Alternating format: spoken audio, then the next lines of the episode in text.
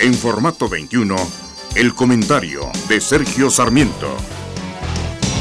Una vez más, nuestros legisladores ofrecen una ley que supuestamente defiende a los consumidores, pero que termina afectándolos. El Congreso de la Unión aprobó en, el pasado periodo ordinario de sesiones una disposición que impedirá que las aerolíneas en vuelos nacionales tengan libertad de fijar precios. En particular, esta disposición prohíbe prácticas como el cobro por maleta.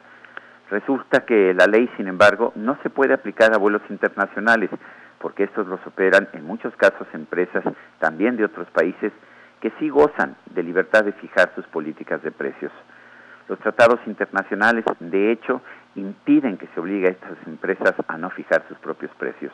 La verdad es que la ley que se quiere aplicar solamente a las aerolíneas nacionales terminará por afectar a los pasajeros de nuestro país. Las aerolíneas se verán obligadas a subir sus precios para compensar las prohibiciones que han establecido los políticos. La experiencia nos dice que el peor de los mercados sigue siendo mejor para fijar, y, para fijar precios y políticas empresariales que el mejor de los burócratas. Yo soy Sergio Sarmiento y lo invito a reflexionar.